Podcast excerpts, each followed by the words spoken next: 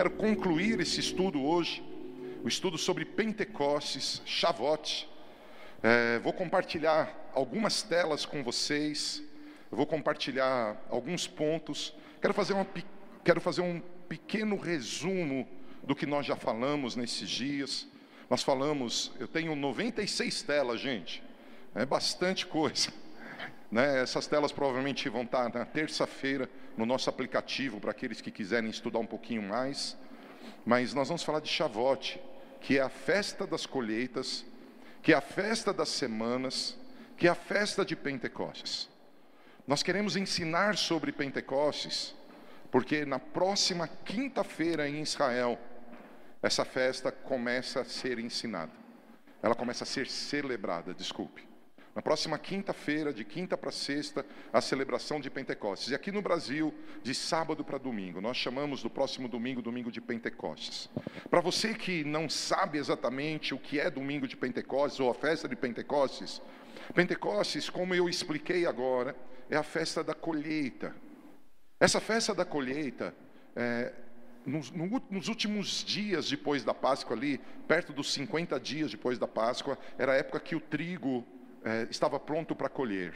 E por causa disso chamava festa da colheita. Mas foi nessa celebração da colheita que o Senhor entregou para o povo judeu a Torá. Então, quando a gente fala de Shavuot, nós estamos falando de festa da colheita, mas ao mesmo tempo nós estamos falando é, da entrega da Torá. Quando Deus entregou para o povo de Israel a Torá. Eu vou mostrar para você uma tela que para mim é importante para esse tempo é a tela 11, que é recapitulação ainda. Eu descobri nesses últimos dias, talvez você conheça já bastante da nossa história como igreja, da minha história, é, mas eu descobri nesses dias algo novo sobre o período da Páscoa até Pentecostes. Eu sempre prestei bastante atenção nisso, até um dia fiz um estudo bíblico com um grupo é, mostrando para eles uma plataforma que existe da Páscoa a Pentecostes, que são 50 dias de preparação. Mas nesse último, nesse, nessa, é, nesse tempo agora, estudando a palavra, eu descobri que tem essa contagem, Shifirat Haomer, que significa contagem do Homer. Os, os judeus, até mesmo na primeira Páscoa, eles faziam a contagem do Homer. E o que é isso? Eu escrevo aqui é, com, com grifo de uma letra maior, ou uma letra maiúscula. Esse período é um momento de refinamento, introspecção pessoal, em preparação ao recebimento da Torá. Veja, isso chama muito a minha atenção. O povo judeu, eles, desde a Páscoa, que nós já celebramos, até o dia de Pentecostes, eles ficam declarando a palavra de Deus, que é a contagem do Homer, é uma medida, eles ficam anunciando a palavra de Deus, se preparando para a festa de Pentecostes. Esse intervalo entre Páscoa e Pentecostes é um tempo de reflexão, é um tempo de análise, como está o meu relacionamento com Deus. É um tempo de confessar as verdades da Escritura. É um tempo de profetizar o que a palavra diz. Eu citei no último domingo, eu mostrei um exemplo, hoje eu não consigo fazer isso, mas depois você encontra isso, é, você vai encontrar essa explicação lá no nosso aplicativo. E se você não conhece o nosso aplicativo, você precisa conhecer, tem muita coisa legal lá dentro. E hoje eu entro na tela 48, eu entro no tema de hoje. Eu quero tentar fazer você entender a importância de Pentecostes para a minha vida, para a tua vida, a importância de Pentecostes para a vida da igreja. É importantíssimo para a igreja a festa de Pentecostes. E tem uma coisa assim que é, é, é bem, para mim, impressionante. Eu não sei se você já parou para pensar na parábola do semeador. Diz que o diabo consegue roubar a semente. Quando você estuda a parábola do semeador, em um dos trechos está escrito que o diabo, ele rouba a semente. E agora pasme você. Nós temos uma cultura chamada judaica cristã. E essa cultura judaica cristã, ela é fundamental fundamental para as nossas atitudes diárias. Existem inúmeros princípios que nós hoje, como cristãos, vivemos, que foram estabelecidos em Gênesis, que foram estabelecidos em, em Êxodo, no Pentateuco. Existem inúmeros princípios. Algumas pessoas pensam que porque é, veio a graça, os princípios perderam o valor. Não, não, não. A palavra de Deus é a palavra de Deus. Ela mostra a antiga aliança, a nova aliança. A Bíblia é um livro de aliança e não de imposição. Eu não sei se você sabe, eu citei os dez mandamentos na semana passada. O judeu, o judeu fica revoltado quando a gente chama de mandamento. Para o judeu não é mandamento, é proclamação. É proclamação, é, é um anúncio de verdades. E, e, veja, eu quero que você entenda o Pentecostes. Esse tempo que estamos vivendo, eu não sei a tua expectativa. Os dias me parecem maus. Ao, ao meu olhar, muitas pessoas estão sofrendo. No meu olhar, muitas pessoas estão passando é, guerras novas. Nós estamos vivendo dias de dores. Alguns afirmam que são os princípios das dores relatados por Jesus em Mateus, apontando a volta de Cristo. Outros dizem que ainda não. Eu não sei o que você está pensando do Covid, eu não sei o que você está pensando da, da, do isolamento social, eu não sei o que você está pensando a respeito dos problemas econômicos. Ontem, conversando com um amigo numa live, o pastor Nelson Júnior, do é, Eu Escolhi Esperar, Escolhi Esperar, desculpe, ele estava falando que tem uma terceira onda que é pior do que a primeira e a segunda, pior que o Covid, pior que a crise financeira, são as crises emocionais estabelecidas por causa das duas primeiras crises. Há pessoas que a sua agenda foi amassada e jogada no lixo. Há pessoas que os seus sonhos foram destruídos, amassados e jogados fora. Há pessoas que foram tiradas do palácio e colocadas num poço de angústia. Há pessoas que tinham um negócio rentável e hoje têm dívidas. Há pessoas que voltaram para casa achando que amavam a família e encontraram violência dentro de casa, rejeição dentro de casa. Os números de abuso sexual em crianças cresceram nesses dias. O número de violência doméstica cresceu nesses dias. E isso tudo significa que eu e você precisamos muito, muito e muito e muito de uma intervenção divina. E é justamente sobre isso que eu quero que você entenda Pentecostes. Pentecostes é algo glorioso. É uma predestinação, ou seja, algo que Deus estabeleceu antes da fundação da terra estabelecido para se cumprir na terra. E agora o mais louco é que algumas pessoas olham para Pentecostes como uma festa passada, mas Pentecostes é parte do relógio de Deus apontando sua vontade, do calendário de Deus apontando o seu plano para esse tempo, que anualmente se renova. Por isso o Senhor ordenou a Israel que celebrasse as festas anualmente, porque as festas apontam aliança. Então vamos entender um pouquinho de Pentecostes. Olha o que diz a palavra em Marcos, capítulo 12, versículo 24. Então Jesus os exortou, os orientou, os admoestou. Não é sem motivo que errais tanto. Olha o que Jesus está dizendo. Os erros estabelecidos na sociedade, na minha, na tua vida, tem motivo. Quais são os motivos? Os erros que nós cometemos estão relacionados à falta de compreensão das Escrituras e à falta de compreensão do poder de Deus. Muitas pessoas não compreendem as verdades das Escrituras, e eu acabei de explicar isso falando aqui para você. Eu acabei de explicar nesse estudo bíblico, mostrando que algumas pessoas pegam é, o Pentateuco e dizem que ele não tem mais valor. Pega um Pentateuco que diz que ele não vale mais, porque a gente está na graça. Queridos, tem tanta promessa extraordinária lá, tem tanto valor extraordinário lá.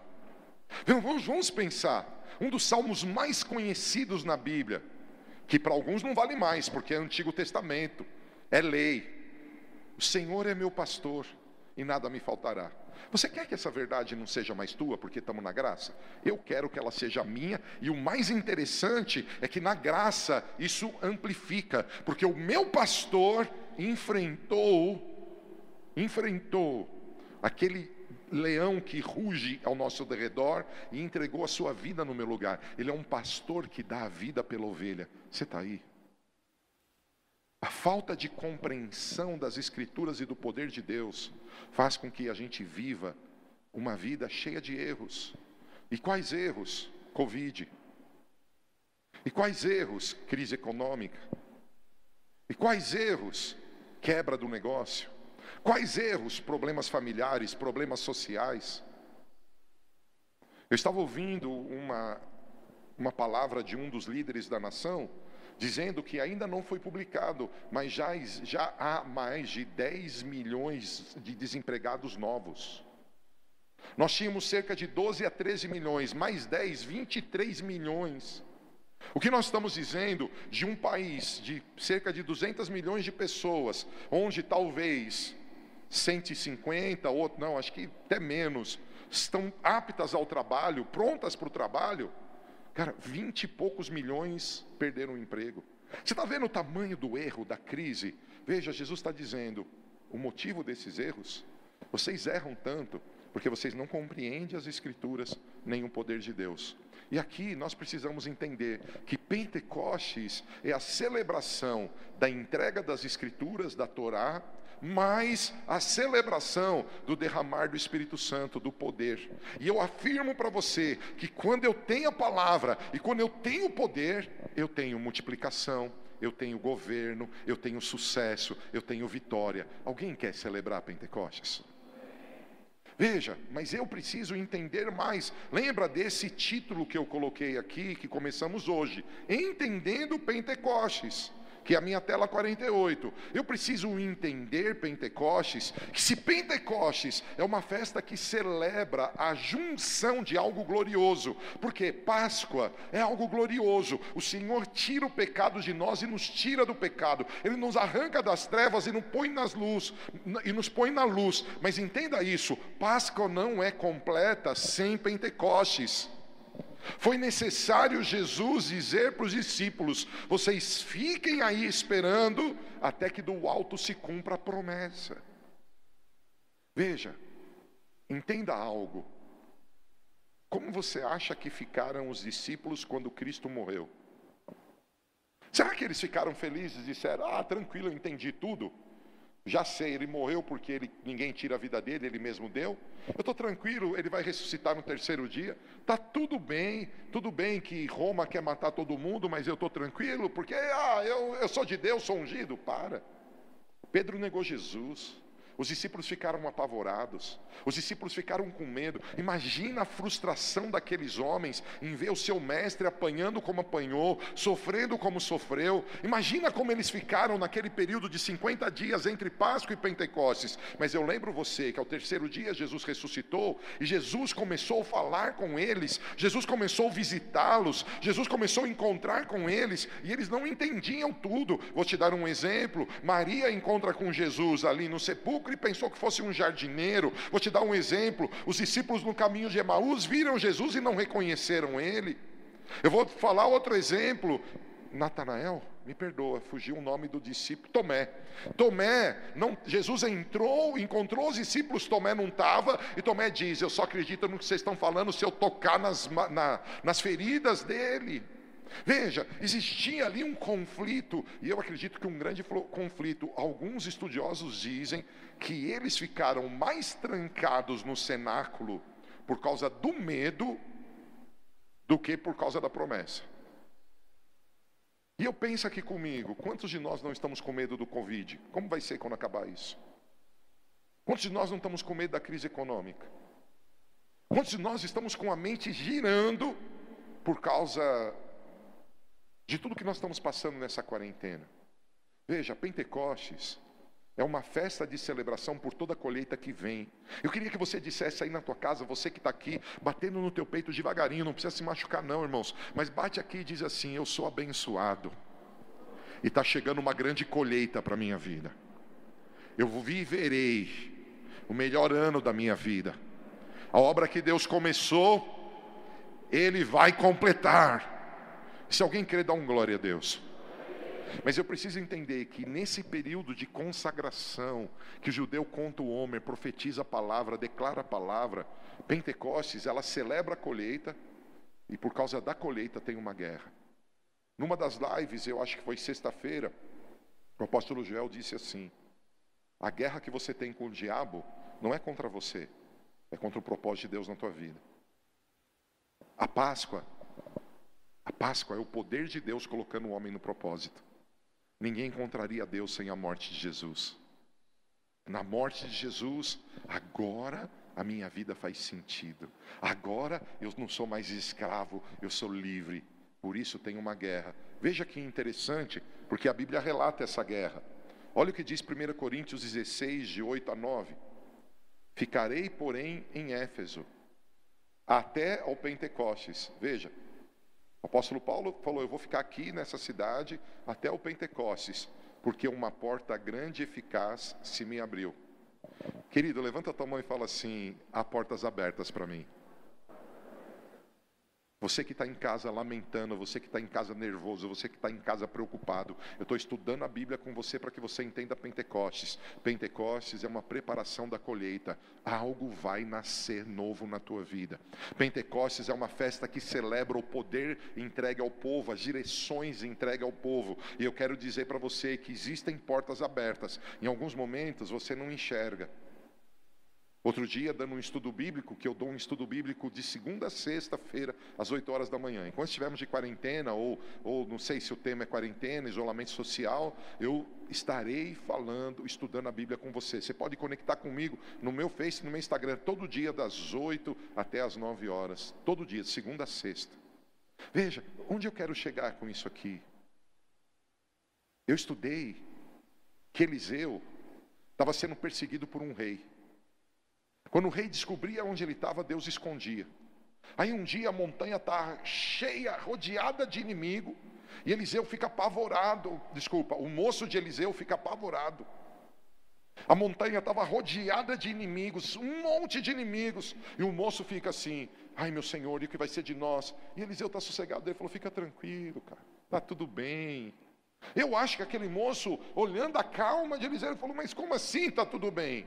Aí Eliseu faz uma oração pelo seu moço. Senhor, abre os olhos dele. Abre os olhos. E quando o Senhor abriu os olhos do moço, ele percebeu toda a montanha rodeada por anjos, por seres celestiais, por carruagens divinas. E aí ele entendeu. Ele entendeu o que a Bíblia diz lá em 1 João desculpa, agora não lembro se é 1 João ou 1 Pedro. Acho que é 1 João. Maior é o que está em nós do que aquele que está no mundo. Às vezes você só está enxergando o Covid. Às vezes você só está enxergando a crise econômica. Às vezes você só está enxergando os problemas sociais, os problemas familiares. Eu quero declarar que na festa de Pentecostes, Deus abre portas. Você precisa enxergar, e a minha oração é que Deus abra teus olhos. Quem conversa muito com a serpente acredita nas mentiras dela. Foi o caso de Eva. Eva não tinha pecado, conversou tanto com a serpente que acreditou no que a serpente disse. Quando você conversa com os teus problemas, quando você passa tempo com os teus problemas, você abate a tua fé. Mas eu quero declarar para você, nós estamos num período extraordinário. O fim de semana que vem vai ser algo glorioso. Deus tem algo maravilhoso para minha vida, para a tua vida. Alguém vai dizer amém aqui? Tem uma porta aberta, mas você precisa do entendimento.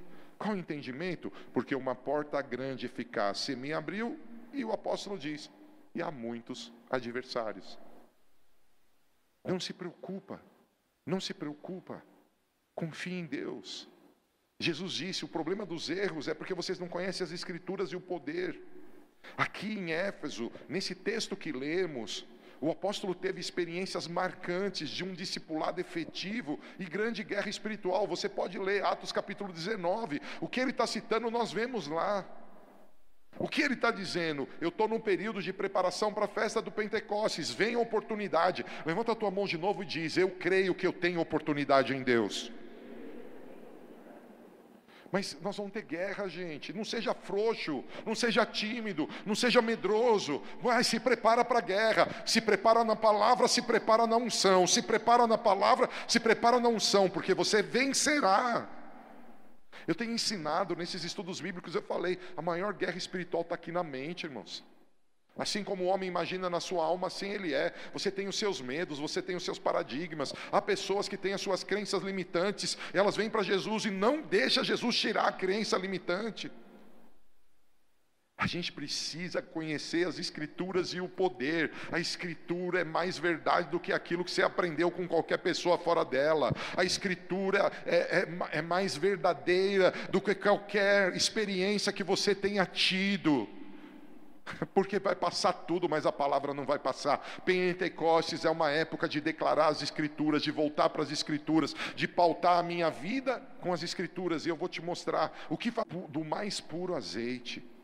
Haverás, havereis de vos restituir os anos consumidos pelo gafanhoto migrador, pelo assolador e pelo destruidor e pelo cortador, meu grande exército que mandei contra vós para castigares. Então comereis à vontade até vos fartardes, e louvareis o nome de Yahvé, vosso Deus, que realizou maravilhas em vosso benefício. Olha o que está escrito nessa promessa: jamais o meu povo será humilhado.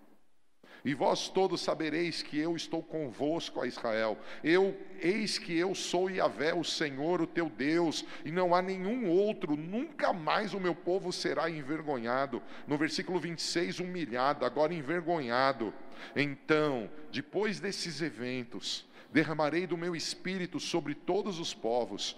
Os seus filhos e as suas filhas profetizarão, os idosos terão sonhos, os jovens ganharão visões, inclusive sobre os escravos e serviçais da época derramarei o meu espírito naqueles dias e farei com que ocorram eventos espantosos no céu e na terra, sangue, fogo, grandes nuvens de fumaça.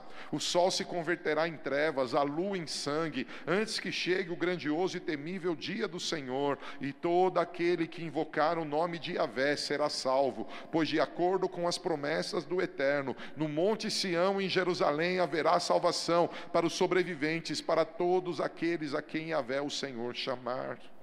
Veja que promessa extraordinária. Gente, esse texto está dizendo que aquilo que é nosso vai ser influenciado pelas chuvas que vêm do céu. Eu quero profetizar: Pentecostes serão dias da chuva serô de temporã sobre a tua vida. Eu quero profetizar que Pentecostes, essa festa da próxima semana, serão dias de um grande derramar e novo derramar daquilo que é do alto sobre a tua casa e aquilo que está ficando, está acabando. Deus vai encher a tua Deus vai encher o teu lagar, eles vão transbordar. Não será tempo de escassez, será tempo de transbordar. Por quê? Porque, como está transbordando nessa casa, os irmãos que estão trabalhando podem dar uns números. Todo dia, de segunda a sexta, tem fila nessa porta. A gente está dando comida, às vezes, para 100 famílias, às vezes para 50. Ah, está transbordando. Aquilo que parecia pouco para mim, pouco para você, já ajudou mais de 1.700 famílias. Alguém dá glória a Deus aqui? Porque Deus é Deus, irmãos. Quando nós lançamos essa campanha ou esse projeto de ajudar aquele que não tinha que comer, nossa primeira doação foram cerca de dois quilos e meio de alimento. Ou até menos, eram três ou quatro saquinhos. Você olhava para aquilo e falava assim, puxa, não vai dar em nada. Eu vejo os carrinhos e carrinhos que a equipe vai buscar. Cara, faz fila de carrinho nosso para alimentar o povo. O diabo disse que a gente não ia conseguir. O diabo falou, irmão, nós temos um Deus. Sabe por que a gente erra? Porque a gente não conhece as Escrituras. As Escrituras para a gente são bonitos textos, ou são promessas lindas, mas elas não fazem parte da nossa história. Por que não fazem parte? Porque a gente só conhece, a gente não pratica. E o mundo diz que é muito radical. Ei, é uma palavra eterna, vai passar tudo e ela não vai passar.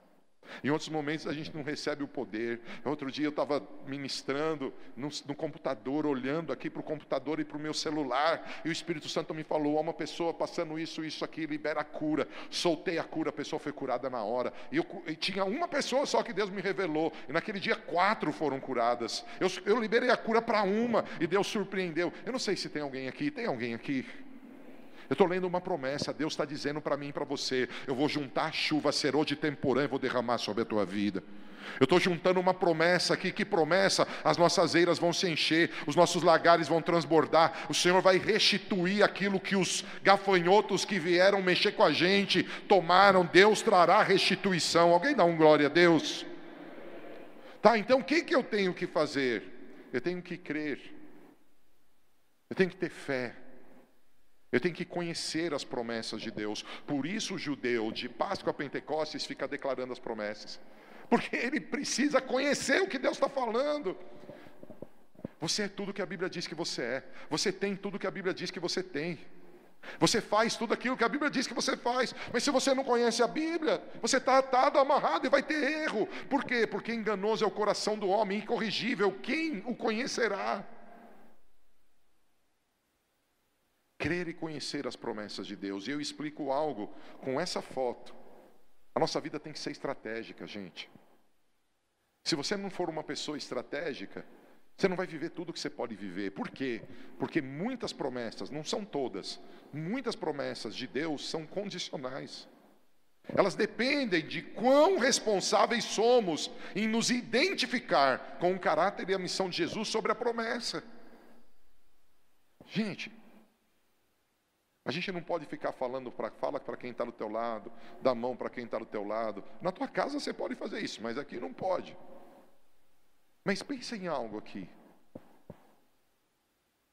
Quando você pensa na tua saúde, o que você come, como você dorme, quanto tempo você trabalha, quanto tempo você descansa, a atividade física, você está identificado no caráter e na missão de Jesus com a tua saúde? Você está usando o teu corpo para ser testemunho da glória dele? Eu estou fazendo isso? Tá, vamos pensar então, a saúde não deu, tá? Porque segunda-feira é o dia internacional de começar a dieta, né? Então, amanhã a gente conversa disso. Hoje ainda tem que comer a macarrão, a sobremesa, então amanhã a gente fala de mudar o cardápio, né? Assim que a gente pensa. Tá, então vamos falar das finanças. A tua vida profissional, a tua vida acadêmica, elas têm a excelência que a palavra diz que tem que ter. Elas têm a justiça que a palavra diz que tem, tem que ter. Veja, o que eu estou tentando fazer aqui, te exortar a brigar com você, não. Eu estou tentando dizer para você que a gente tem que ser estratégico. Se eu creio que Jesus é o Senhor, se eu creio que a palavra de Deus é verdade, eu preciso conhecer Jesus, eu preciso conhecer a palavra, eu preciso conhecer o poder e mais que isso, eu preciso me identificar com Jesus, eu preciso mostrar que eu sou cristão. E mostrar que eu sou cristão não é numa praça com uma Bíblia e ficar gritando o Evangelho, apesar disso ser muito bonito. Identificar como cristão é dizer para mim mesmo, Paulo, a partir de hoje, a palavra de Deus é o trilho da tua vida, você vai andar nela. Muitos não estão dispostos, muitos estão dispostos a tomar as promessas, mas não as direções. Por isso eles vêm com a super graça. Ah, eu não preciso mais da lei. Agora é graça. Eu fico do jeito que eu estou, eu faço o que eu quero. Não preciso orar, não preciso jejuar. Eu não preciso mudar de vida. Ele já me santificou na salvação. Ele já me salvou. Eu não preciso de mais nada. Uma vez salvo, sempre salvo. Volto lá. Não é isso que a Bíblia diz. Quem diz isso com muito respeito e amor, ele está olhando para um lado só. A graça é algo extraordinário. Eu jamais seria salvo sem ela. Eu jamais teria oportunidade de me consertar sem ela. Mas, por um outro lado, tem a minha parte. Por isso, é estratégico. Por isso eu digo: primeiro ponto, gente, temos, como o slide 63 diz, temos que crer e conhecer as promessas do Senhor. Mas o segundo ponto é ser responsável. Nós temos que cumprir a nossa parte. Está chegando o Pentecostes. Você quer a chuva, você quer o, o, sobrenatural, você quer o milagre, você quer a porta aberta, você quer vencer a guerra. Primeiro, nesses dias que estamos vivendo, até a próxima semana, declare a palavra, conheça a palavra, profetize a palavra, declare as promessas. Segundo, seja responsável. Seja responsável com o que você fala, com o que você pensa, com o que você faz. Terceiro ponto, eu coloquei uma foto de uma noiva, não sei se dá para perceber. Eu nunca fui, nunca serei noiva, fui noivo. Mas eu fico imaginando a expectativa de uma noiva. Né? Tem aquele negócio que ela passa o dia inteiro num lugar, sendo preparada, arrumando cabelo, unha, tudo lá, né? Se preparando. Aí o vestido que ela escolheu, sei lá quantos meses antes, experimentou uma vez, duas vezes, né? a festa, a cerimônia, é, o fotógrafo, a filmagem, a cabeça. Imagina a expectativa da noiva no dia do matrimônio. Eu nunca fui, mas talvez eu podia perguntar para alguma irmã aqui. Eu acho que deve ser grande. O que eu quero dizer com isso? Sem expectativa não rola, gente. Você é a noiva de Cristo. Pode ser que ele volte daqui a 10 anos, pode ser que ele volte amanhã. Como está a tua expectativa? Como está a tua sede e fome para avançar, para ser uma noiva melhor? A noiva fica lá, ai, eu não vejo a hora é, de provar o vestido para ver se ele está bom. Você tem tido essa expectativa? Eu não vejo a hora de estar mais parecido com Jesus. Eu quero avançar. Tudo que eu tolero, eu falo muito isso, tudo que eu tolero em mim, que não se identifica com o caráter e a missão de Jesus, passa a ser minha realidade. Tudo que eu tolero em mim, tudo que eu tolero em mim, que é contra ele, passa a ser minha realidade, e às vezes, ah, é o evangelho. Ah, se der, se der eu oro. Irmãos, não é esse tipo de igreja que o Senhor vai buscar, não. O reino é apaixonante. O reino é extraordinário. O rei é lindo. posso falar para vocês? Eu não sei como está aí na tua casa, mas aqui no templo, aqui no templo, parece que é um grande desafio para mim e para os meus irmãos que estão aqui. Parece utopia isso. Irmãos, eu quero dizer para vocês: o Brasil e o mundo nunca mais serão os mesmos. Tenha certeza disso, que muitas pessoas que sentaram nesse banco não voltarão a sentar. Se perderam no meio do caminho. Nós vamos correr atrás para que voltem. Mas muitas pessoas que eram cristãs abandonaram a fé. Por quê? Porque quando eles viram a palavra no seu isolamento, não cabia a palavra. Suas necessidades de prazeres, suas necessidades de outras atitudes eram maiores para eles em importância do que a palavra. Porque é muito fácil a gente esconder a nossa ótica de vida num culto sentado na cadeira. Mas no, na pegada não é tão fácil assim não. O que eu quero dizer com isso? Você está desanimado? Não. Nós vamos viver algo glorioso, irmãos. As portas estão abertas, tem guerra e a gente precisa assumir a nossa parte. Por que a gente precisa assumir a nossa parte? Porque se a gente não assumir a nossa parte, nós não vamos ter grandes expectativas em relação às promessas de Deus. Eu afirmo para você, queridos, a igreja do Senhor Jesus nunca será a mesma, ela será melhor.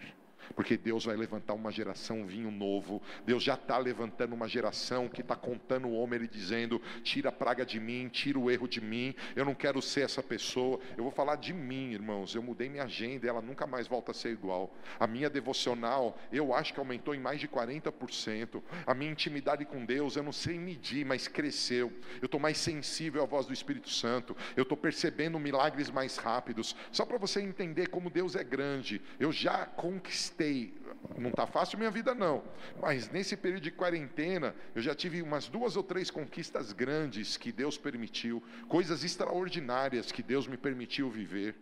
Deus está fazendo grandes coisas, por isso, se você quer viver um Pentecostes extraordinário, tenha grandes expectativas. Eu queria que você levantasse a mão comigo. Eu sei que é um estudo bíblico, mas eu gosto de ministrar junto. Levanta a mão e fala assim: tudo que está em mim, que me prende a um nível menor do que Deus tem para mim, seja vencido hoje.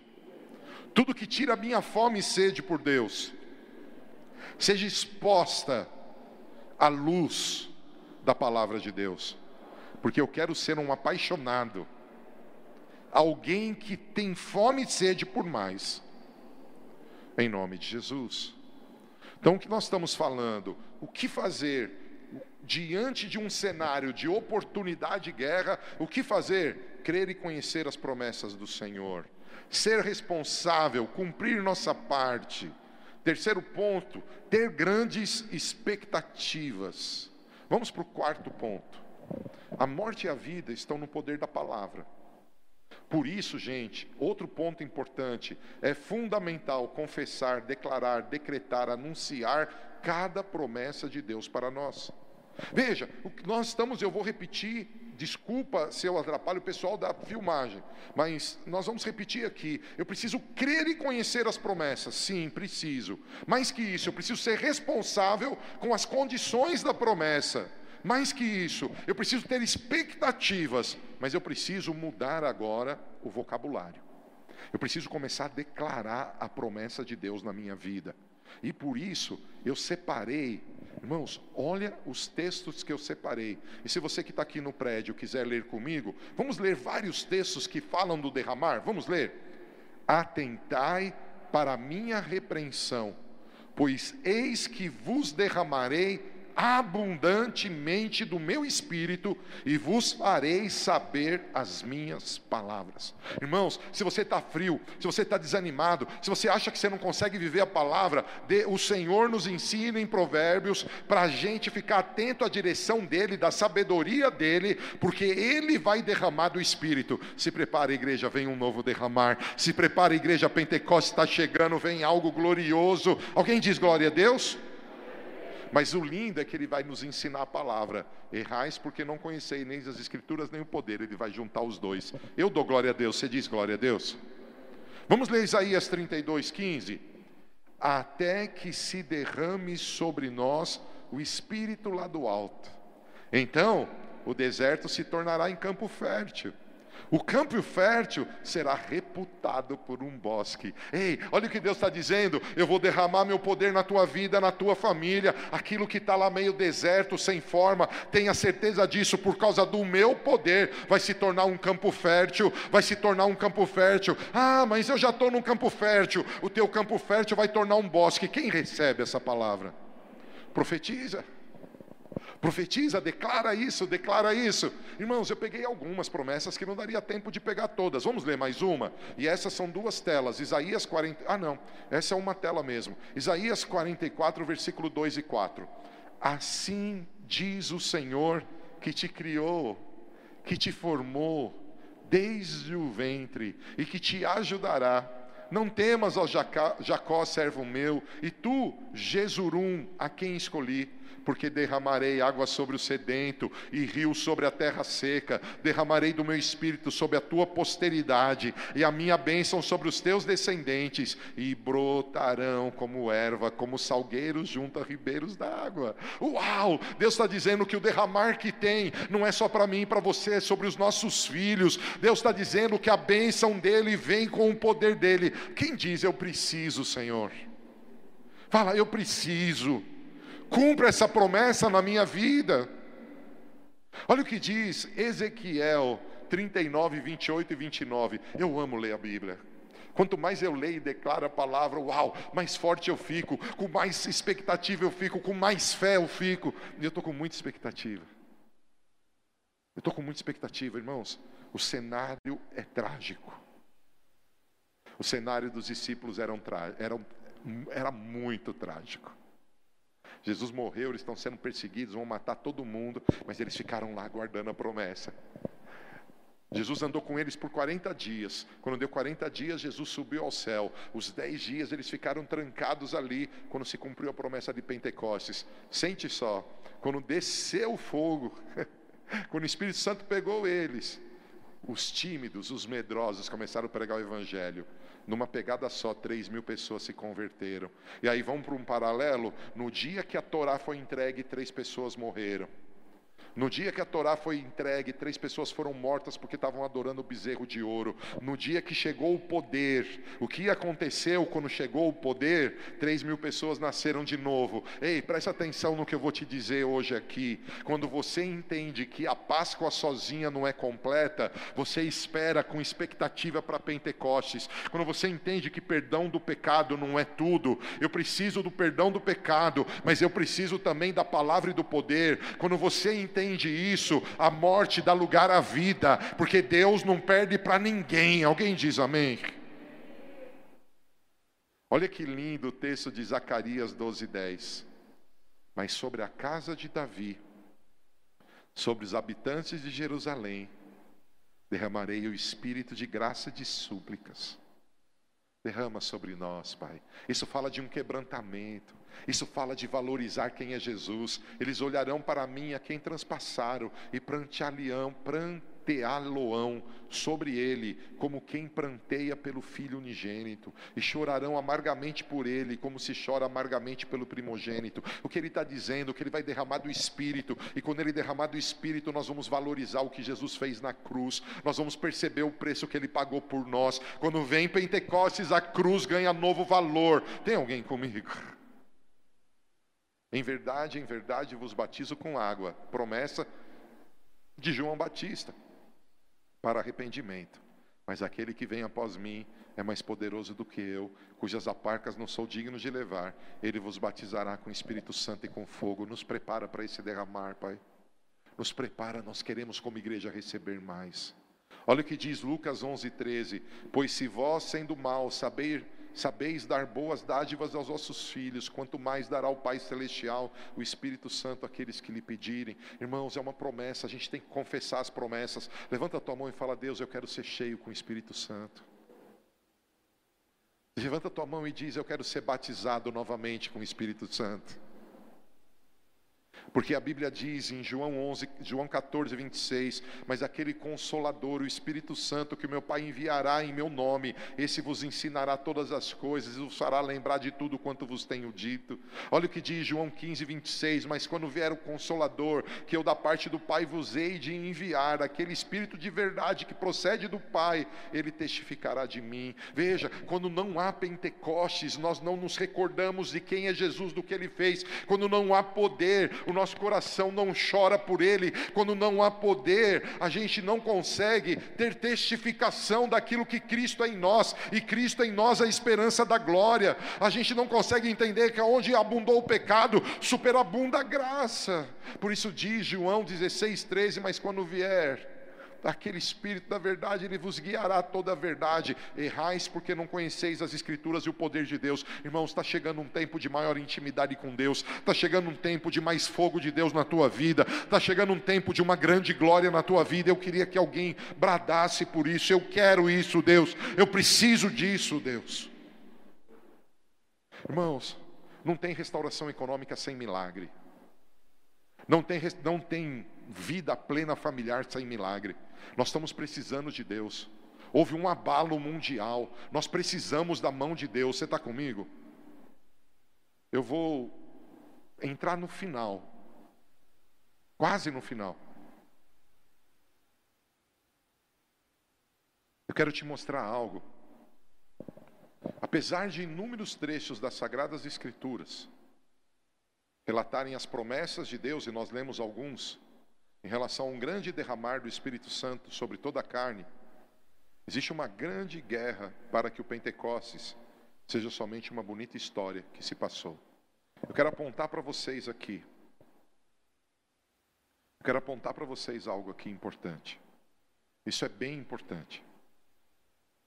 Deus tem colocado no meu coração. Deus tem colocado no meu coração que eu já perdi muita oportunidade. Deus me disse, Paulo, eu abri portas e você não entrou. Você estava distraído nas suas verdades, nos seus conceitos e valores. Eu quero afirmar para você que está me vendo, me ouvindo, quer seja ao vivo ou na gravação. Nesses dias, nós estamos, nós estamos. Eu não vou parar agora, não, gente. Não, não vou parar agora nós estamos em alguns, em alguns pontos, desculpa, em alguns passos de uma grande oportunidade. Eu não sei se as paredes tremerão, se haverá nuvem e fogo, mas eu sei que aquele que prometeu é fiel e portas estão se abrindo. Mas nós podemos errar pelo desconhecimento da Bíblia e pelo desconhecimento de poder. Se você está me ouvindo, você está falando, tá, mas o que você quer dizer? Tem uma festa chegando daqui a alguns dias. Se até agora você não fez isso, toma ciência que se você não buscar em primeiro lugar o reino de Deus, sua justiça, você não verá as coisas sendo acrescentadas. Você não verá as coisas sendo acrescentadas. Eu quero dizer para você que é a hora da gente acordar como igreja. Há muitos cristãos que estão gastando mais tempo em séries na televisão, em, em circuitos de rede social, do que com a palavra de Deus. Eu louvo a Deus que você está conectado comigo. Eu louvo a Deus que você está aqui recebendo. Mas eu quero dizer para você e para mim: se eu não for responsável em me identificar com o caráter e a missão de Jesus, se eu não entender que esse é um tempo de eu me aprofundar no Evangelho, eu não vou enxergar a porta. A Bíblia diz, para você entender que não é novidade o que eu estou te dizendo, quando Jesus disse que eu perdi oportunidades que Ele me abriu. A Bíblia diz: veio para que eram os seus e os seus não receberam. Por que não receberam? Porque eles tinham um paradigma formado. Se você não for como Esther, que se prepara para se encontrar com o rei, se você não se consagrar no óleo, se você não buscar as direções, eu, eu tenho risco, eu tenho receio de que você não viva tudo que você possa viver. Ah, posso, você está me amaldiçoando, dizendo que eu vou ser julgado. Não, não, não. Eu estou dizendo que uma grande porta vai se abrir e o meu sonho é que você entre por ela. Mas eu me preocupo porque muitos não estão lutando pelo que tem que lutar. Sabe o que eu tenho que lutar? Com tudo aquilo que está na minha mente, que diz que é impossível viver a palavra, que tudo que está na minha mente, que diz que é cansativo estudar a Bíblia, que tudo que está na minha mente, que diz que eu preciso de prazer, prazer, prazer, prazer, e eu não gosto de disciplina, eu não gosto de pagar preço para viver os sonhos de Deus, eu estou muito preocupado só comigo, sem luta sem lutar, amado, sem crucificar a nossa carne com as, suas concupiscências e paixões, nós corremos o risco de não enxergar essa grande porta. Há uma grande porta, há muitos milagres, vem um grande avivamento. Deus vai levantar uma geração não de ovelhinha, mas de filhos cheios de fogo e de poder. Deus vai levantar uma geração comprometida com Ele, que vai viver coisas gloriosas, sinais maravilhosos, milagres extraordinários. Mas, queridos, sem luta, ao invés de uma geração frutífera se levantar, seremos uma geração religiosa. Religiosa. Eu preciso acelerar aqui para a pastora Cida me ajudar a dar um anúncio, mas eu, eu, eu preciso falar algo. Todos nós seremos preparados por Deus para ser uma igreja madura. E é lutar contra a mente, coração e circunstâncias. Eu estou colocando na tela a imagem de um ser relatado na palavra, tanto no livro de Ezequiel como no livro de Apocalipse. E eu quero ler um texto para você. Ezequiel, versículo, capítulo 1, versículo 4. Então olhei e contemplei uma terrível tempestade. Uau! Então olhei e contemplei uma terrível tempestade que se aproximava vinda do norte. Uma nuvem enorme com relâmpagos e raios intensos, cercada por forte luz brilhante. O centro do fogo parecia metal reluzente. Algo semelhante a quatro seres viventes se deslocavam do meio da nuvem. Tinham aparência humana, mas cada um desses seres também tinham quatro faces e quatro asas. Hoje eu não vou falar das asas, mas eu vou falar das quatro faces. Suas pernas eram retas, seus pés eram como os de um bezerro e brilhavam como bronze polido. Também não vou falar dos pés, quem sabe outro dia a gente estuda nisso. Eles tinham mãos humanas debaixo das asas, não vou falar das mãos, só das faces, nos quatro lados. E os rostos e as asas dos quatro eram assim. As suas asas encostavam uma nas outras. Quando se movimentavam, não se viravam, mas caminhavam sempre para frente em relação à aparência dos seus rostos, os quatro da frente tinham a face semelhantes a humanas. Os do lado direito, caras de um leão.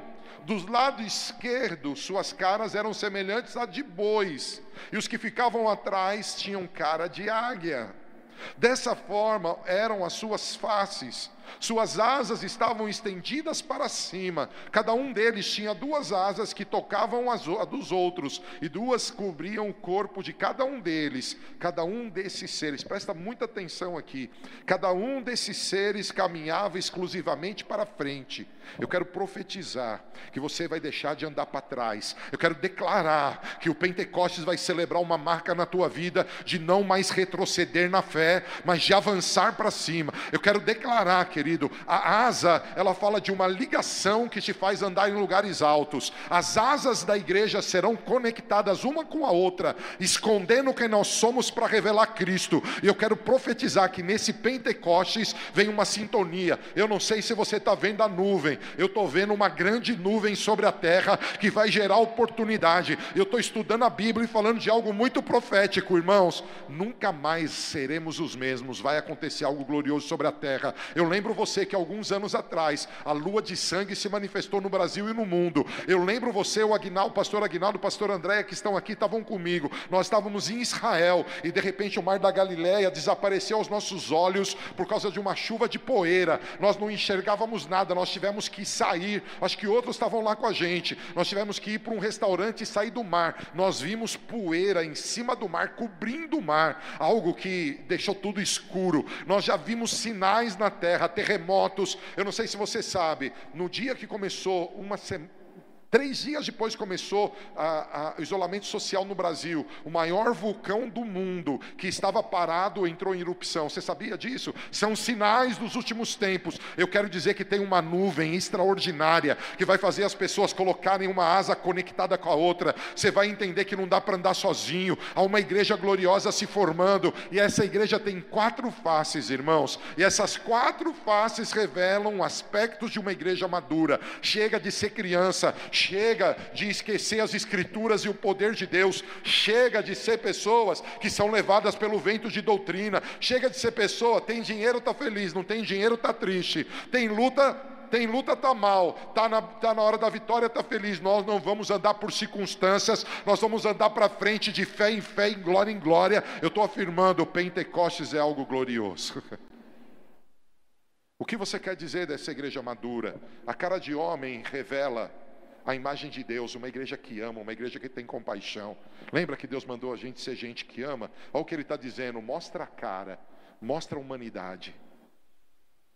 Mas no bastidor, porque a única cara que aparece é a cara de homem, e você pode ter certeza, irmãos, de 1.700 e poucas famílias. Eu vi que alguém já mandou o número. Desculpa, eu vou falar o número que está na minha cabeça. Pode ser 200 a mais, 200 a menos, não importa mas de cerca de 1.700 cestas básicas que entregamos. 1.400? 1.400 cestas básicas que entregamos. 1.400 famílias. Se você imaginar, cada família com três pessoas, e a gente sabe que aqui no Brasil tem oito, tem sete, tem seis, porque nós estamos tratando com pessoas que não têm o que comer. Você pega 1.400, multiplica por três, 4.200 pessoas, fiz a conta certa? 12, 4.200. 4.200 pessoas sendo atendidas por nós. Muitos estão dizendo: eu vou voltar nesse lugar quando acabar o isolamento social para agradecer a Deus. Uma menininha deu testemunho dizendo: Isso é amor de Deus. A maioria, irmãos, nós vamos ter que rever. As pessoas passam aqui na porta e não sabem que isso aqui é uma igreja. Nós vamos ter que pôr uma placa gigante, igreja. As pessoas não sabem que é igreja. Mas os, as pessoas estão aplaudindo a gente e dizendo: vocês amam, vocês mostraram amor. A cara de homem está firmada. A cara de homem está firmada, gente. A cara de leão, a cara de leão. Eu hoje fiquei sabendo de algo que eu não soube antes. Mataram uma pessoa aqui na esquina. Deram um tiro e mataram uma pessoa aqui na esquina sexta-feira. Sexta para sábado. A Record estava aí na porta filmando agora. Cara, mas nós temos ungido esse território, temos declarado que a violência vai quebrar, vai parar aqui. E quem aqui conhece sabe como quando nós mudamos para cá, cara, a violência era maior e as coisas estão mudando. E vão mudar mais, nós vamos para a guerra. Esse território tem dono, Jesus é o Senhor. A violência tem que cair nessa região. Eu tenho que ter autoridade para dizer para o diabo: sai da minha família. Eu tenho que ter autoridade para dizer para as forças da enfermidade, do pecado, o que é que seja, seja vencido. Por isso nós continuamos expulsando demônios, porque tem autoridade. Nós continuamos expulsando demônios, continuamos curando enfermos. Você está comigo? Eu vou pular o boi, eu vou para a águia. Nós estamos agora há pouco, pouco aqui com o pessoal do louvor adorando ao Senhor. Mas muito mais do que música, muito mais do que canção, apesar dela ser o caminho, é pelas portas do louvor que eu me achego à presença do Senhor. Muito mais do que isso, o adorador é alguém que tem intimidade. Cara, eu não sei você, minha intimidade com Deus cresceu muito. Minha intimidade com Deus está em outro nível, irmãos, outro nível. Nós temos que mostrar para o mundo, me identificando com o caráter e a missão de Jesus, deixando de errar, conhecendo as Escrituras e o poder, sendo gente que ama, tendo autoridade e sendo pessoas que voam alto. Voam alto. Eu vou pedir para a pastora Cida se preparar para dar aqui um aviso, e aí eu continuo. Eu continuo. E depois eu volto para as perguntas. Deixa ela falar com você. Cida tem um recado para a gente aí. Nós vamos falar aqui para o final da cara de boi. Olá, caso você se conectou agora, nós estamos aqui no estudo bíblico, aprendendo um pouco sobre Pentecostes. O que é Pentecostes? Um novo derramar de Deus sobre as nossas vidas, sobre a sua vida. Você quer isso? Você está preparado? Não sei. Como isso pode acontecer? Aproveite agora. Pegue as suas anotações, comente aqui nas nossas redes sociais, faça a sua pergunta. Ao final desse estudo, o apóstolo vai responder as suas dúvidas, esclarecer o que significa esse novo derramar. Você precisa se preparar para isso. Deus tem algo glorioso para as nossas vidas. Então, não esqueça, comente aí nos, nas nossas redes sociais a sua pergunta. Vamos continuar? É isso aí, pastora Cida. E eu quero falar para você que está aqui no prédio, você pode participar disso também. Você pode entrar aí na rede social no teu celular e fazer uma pergunta. Você está aqui em loco, ouvindo o estudo, ficou com alguma dúvida? Veja, essa é uma mudança que nós temos aqui na casa. Agora você pode interagir com a pregação, com o ensino, hein? Você pode fazer a tua pergunta. Veja, eu mostrei para vocês que a festa do Pentecostes é, uma, é um momento de uma grande oportunidade, uma grande guerra. E eu te mostrei passos o que fazer para que você possa viver o milagre? Para que você possa agarrar a oportunidade? Crer e conhecer as promessas, né, ser responsável com ela, é, declarar essa promessa. E aí eu estou te dizendo algo. Se nós não formos responsáveis a ponto de nos identificar com a igreja gloriosa, com essa promessa extraordinária de Ezequiel, porque eu não frisei por uma falha minha, mas esse versículo diz, eu estou na tela 87, Ezequiel 1,12, o versículo que a gente viu dessa promessa de uma nuvem, de um ser. Por que eu li esse texto? Que esses seres, eles andavam só para frente. E a minha profecia, aquilo que o Senhor falou comigo, Ele está dizendo, filho, chega um tempo, vocês vão avançar, tem muitas conquistas à frente, vocês vão caminhar para frente, chega de perder, chega de vergonha, chega de retroceder, mas tem o um segredo, para onde quer que o Espírito se movia, eles também se moviam. O Espírito Santo de Deus só anda para frente, gente. E sabe o que vai acontecer em Pentecostes? Ele vai derramar abundantemente sobre nós e os nossos medinhos, como de Pedro, que fez ele negar Jesus por uma idosa, os nossos medinhos vão sumir. Nós vamos ser fortalecidos. E eu estou tentando mostrar para você algo. A festa da, da, do Pentecostes é a festa da colheita, porque Deus vai te abrir porta. Tem alguém aqui que quer colher algo? Tem alguém aqui que está buscando um milagre? Olha o que diz a Bíblia: Não havendo bois o celeiro fica vazio. Mas por intermédio da força bovina vem a grande colheita. O que eu quero dizer aqui, existe um ser que vai caminhar em sintonia com o Espírito Santo, total. Esse ser vai andar para frente. E eu quero declarar que essa nuvem está sobre a terra para que você ande para frente. Há uma oportunidade para essa casa, uma oportunidade para mim, uma oportunidade para você. Mas nós precisamos nos identificar com Cristo e responsável, mostrar amor, mostrar autoridade espiritual, mostrar intimidade. Nós temos que fazer isso, mas quando pensa em colheita, nós precisamos revelar a cara de boi. Nós precisamos ser servos. Sem boi, o celeiro fica vazio. Sem boi, sem a força divina, desculpa, sem a força bovina, divina e bovina ficou parecido. Sem a força bovina, não vem a colheita. Quantos querem colheita? Vou ler.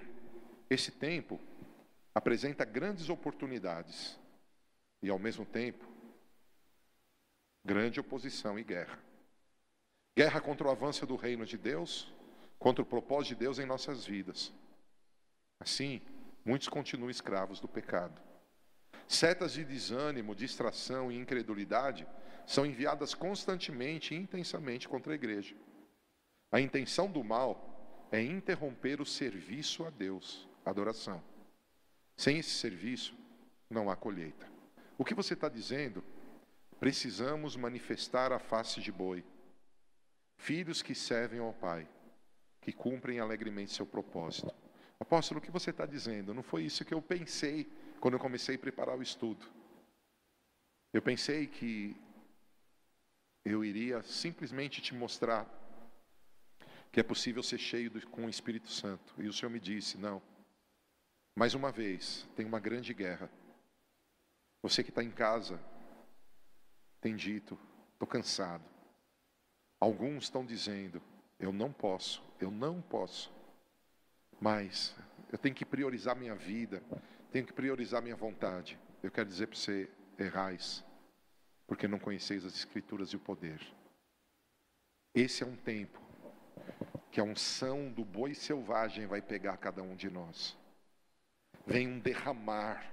Se você ler a unção do boi selvagem, vai ligar com um texto: os justos florescerão como as palmeiras. Ainda na velhice darão frutos. Eu estou declarando, irmãos, nós vamos entrar em grandes conquistas e colheitas. Eu não sei se você quer, eu quero. E isso vai acontecer pela palavra, isso vai acontecer pelo poder. E como nós vamos demonstrar isso para Deus? Ele está perguntando: em quem eu posso pôr o meu fogo? A quem enviarei? É o que ele está perguntando.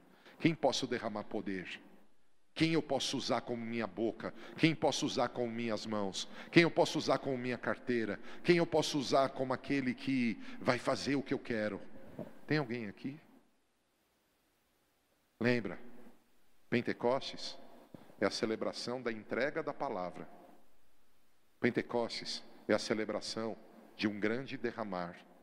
Palavra mais espírito é igual a colheita. Por isso, 2020 eu vejo uma nuvem, mas eu vejo que o sol vai brilhar 2020. Será surpreendente.